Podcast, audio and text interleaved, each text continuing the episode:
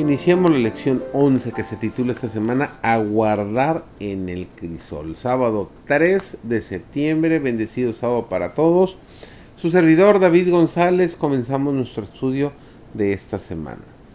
Cristo presentó a los hombres algo que era completamente contrario a las representaciones del enemigo referentes al carácter de Dios.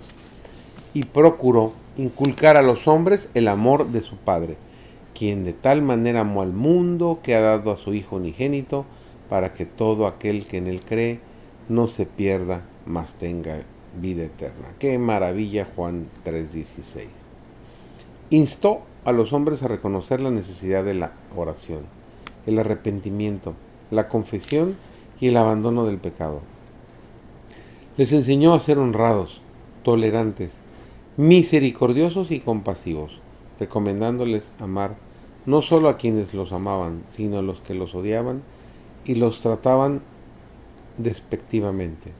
En todo esto estaba revelándoles el carácter del Padre, quien es longánime, misericordioso, lento para la ira y lleno de bondad y de verdad. La vida de sus hijos han de revelar amor, mansedumbre y tolerancia. La tolerancia nos permite soportar muchas cosas sin que tratemos de vengarnos por palabra o por acción. La tolerancia es la paciencia inofensiva.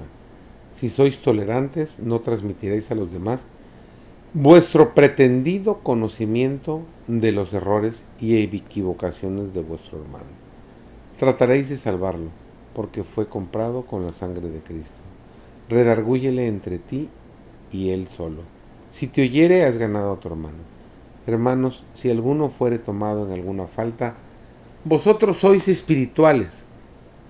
Restaurar al tal con el espíritu de mansedumbre, considerándote a ti mismo, porque tú no seas también tentado.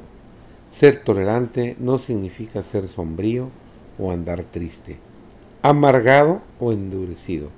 Es precisamente todo lo contrario. Vi que los que profesan la verdad han de mantener las normas en alto e incluir a otros a alcanzarlas. Vi que algunos tendrían que atravesar solos el camino de la rectitud. Sus compañeros e hijos no transitarán con ellos el camino de la abnegación.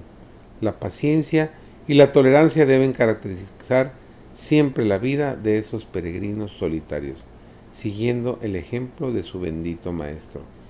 Tendrá que soportar muchas pruebas, pero tienen una esperanza que fortalece el alma, que los sostiene por encima de las pruebas de la tierra, que los eleva por encima del desprecio, la burla y el oprobio. Aquellos que poseen una esperanza como esta nunca deben permitirse un espíritu severo o desagradable. Esto solo dañará sus propias almas y alejará a sus amigos de la verdad. Trátelos con ternura, no les des ocasión de reprochar la causa de Cristo, pero nunca, nunca comprometas la verdad para complacer, a nadie. Sé siempre decidido Sé siempre firme, sé siempre estable. No seas de una mente dudosa. Que este eh, mensaje se mantenga en tu alma durante el día de hoy y tengas un maravilloso y bendecido día.